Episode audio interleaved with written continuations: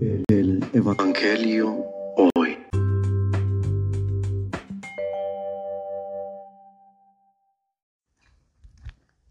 Del Santo Evangelio según San Marcos.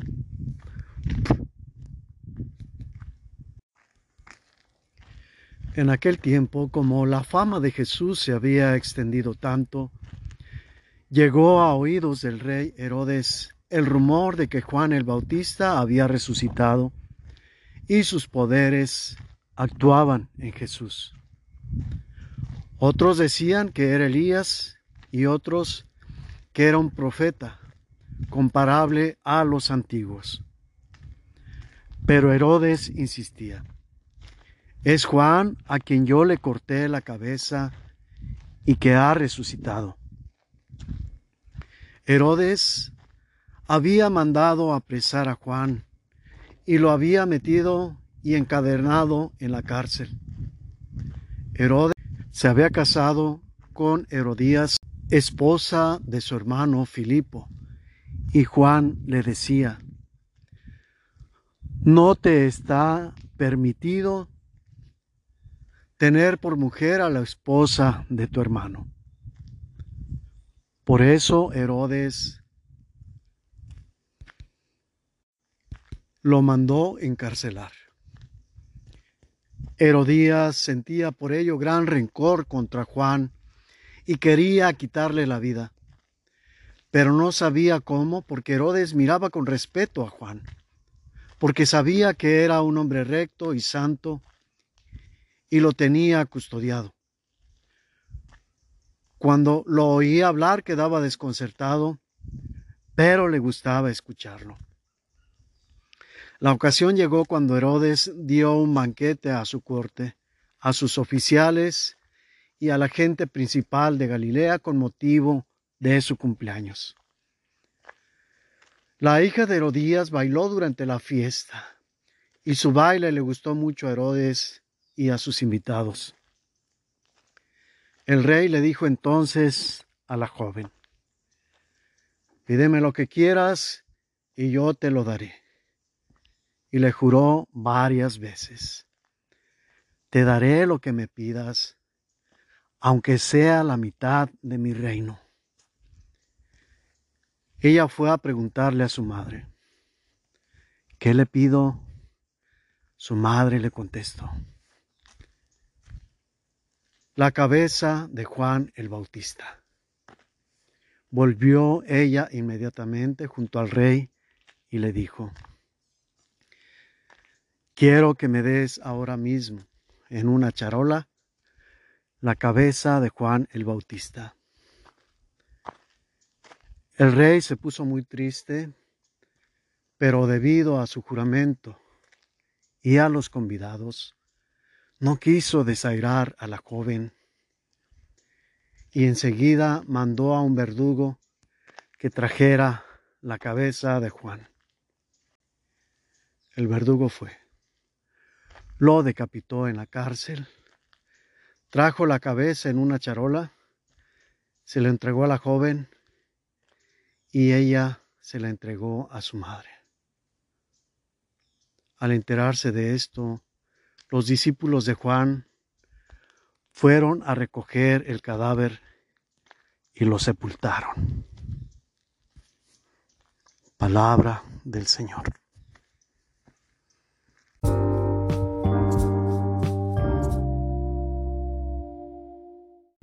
La situación hoy. Definitivamente tenemos que reconocer que es muy cansado hacer el bien. Pues de manera natural, hacer el bien, ser bueno, hacer las cosas buenas, es algo comparado a una persona perfeccionista. El simple hecho de querer poner orden que el orden es sinónimo de bondad. Recordemos que Dios creó el cosmos, es decir, el orden, a partir del caos, del desorden. Y repite la escritura a cada día que crea Dios una fase de la creación, valga la redundancia, y vio Dios que era bueno. Es decir, poner orden está ordenado al bien. Y repito, eso es algo pues complicado, sí, pero más que complicado. Requiere que se invierta muchísimo esfuerzo. Pues de manera ordinaria todo tiende al desorden y es necesario organizarlo. Y eso sin contar que aunque de manera natural y original somos inclinados hacia el bien, después en la convivencia con lo ordinario, en el modo de ir por el mundo, viendo las influencias del entorno, incluso de otras personas, todo esto va quedando sepultado en el interior. Por eso es fácil participar del mal porque no hay que esforzarse, simplemente dejarse llevar, que hacer el bien. Y hacer el bien significa ir contra la corriente. Reflexión. Es precisamente esta dificultad para hacer el bien el tema que podemos abordar inspirados en el pasaje del Evangelio que acabamos de escuchar. Aquel que está siendo invitado a participar del bien es Herodes. Tiene muy clara la visión. Ve en Juan un instrumento de Dios. Ve en él a alguien de quien puede aprender, a alguien que puede ayudarle a orientar sus pensamientos.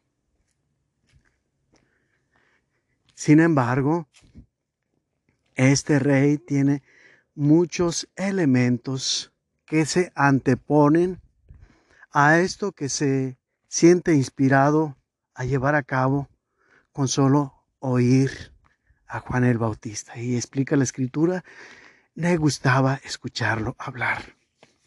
El primero de estos elementos es su situación actual marital. Que por una parte no lo especifica, pero seguramente se rehúsa a corregir. Y por otra parte, la comodidad de lo que está viviendo se lo impide. Ello sin contar que es el monarca, que es el rey, y el rey puede libremente ordenar o cambiar el orden de las leyes. Y este es otro elemento que surge en el análisis como antepuesto a esa posibilidad de orientar su pensamiento, su conducta. ¿Quién le puede indicar al rey qué es lo que tiene que hacer? Eso es más que una osadía. Y lo entendemos perfectamente por la situación que está viviendo Juan el Bautista. Precisamente por esto fue encarcelado. Pero lo seguía frecuentando el rey, porque había algo que no alcanzaba a entender, pero que le era muy atractivo. Esto es, digamos, lo más importante con lo que está lidiando. Y al parecer lo mantiene neutral. Sin embargo, de uno de estos elementos, de su relación incestuosa, el estar viviendo con su cuñada es lo que desborda ese equilibrio y lo hace que se vea afectado Juan el Bautista. Pues astutamente su cuñada supo manejar la situación y unió a la fuerza de, la relación que estaba viviendo con el hecho de ser la máxima autoridad, de ser aquel a quien debían respetar todos. Y fue precisamente por sus palabras que se concretó esta sublevación, este contraataque de Herodías contra Juan en el campo de batalla que es este personaje central, el rey Herodes. Solos las, tanto su situación de monarca como su relación enfermiza tenían cierto control hasta que se le ocurrió hacer la promesa delante de los demás. Ahí ya no pudo hacer más, pues era más importante para él la imagen de monarca, de ser congruente en sus decisiones en relación con sus actos. Había dejado una promesa al aire, como lo entendemos hoy. Había expedido un cheque en blanco. Ya no podía hacer más. Solo faltaba poner la condición, el monto de lo que había de costar su promesa. En este sentido, su fuerza, su poder fue su mayor debilidad y colapsó su persona y tuvo que ser fiel a su promesa, a la gente, faltando a la promesa de sus convicciones. Hecho. Pasa que nos quejamos mucho de la situación política en nuestros tiempos, o mejor dicho, de los políticos de hoy en día. Y lo principal que es motivo de queja es que prometen muchas cosas que al final de cuentas cuando el pueblo les da la silla del poder, se olvidan completamente de ellas. Tal vez son promesas hechas al vapor para las cuales no se tiene un sustento para llevarlas a cabo o hay otras prioridades. Pero en este caso, pues decimos, ¿para qué se hace la promesa si se tiene la seguridad de que no puede llevarse a efecto? Y concluimos es simplemente el interés del voto. O bien porque otra de las razones, repito, aquellos que ya hemos puesto en el poder tienen muchas otras prioridades que están por encima de las promesas que nos han hecho. Y la principal prioridad, repetimos, es su propia persona. Se esfuerzan en captar lo más que pueden para pues acrecentar su riqueza, su poder o cualquier otra cosa que haga fuerte su persona. Y al final de cuentas también queda volando. Y no puedo decir que esto sea un error pero lo que sí puedo decir, que es necesario cambiar las tácticas, que no hemos visto la posibilidad de pensar de modo diferente. ¿Cuántos de nosotros hemos pedido por nuestros gobernantes?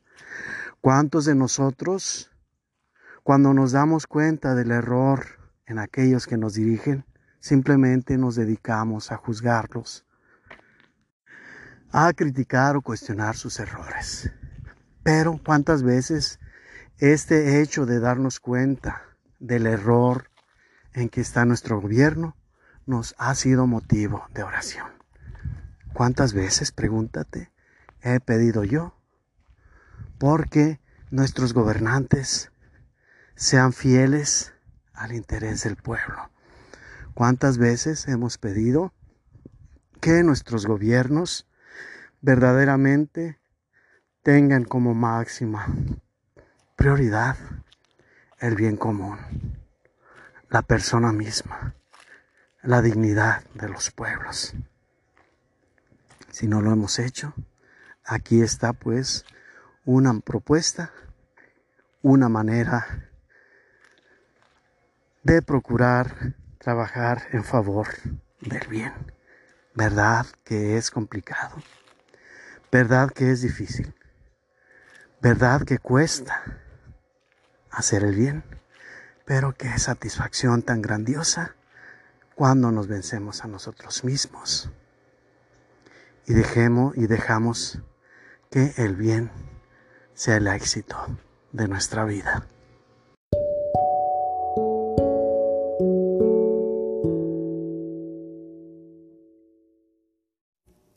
Que la bendición del Dios cercano que quiere estar contigo, que quiere abrazarte, que quiere estrechar para manifestarte su amor, te bendiga abundantemente y en plenitud en el nombre del Padre y del Hijo y del Espíritu Santo.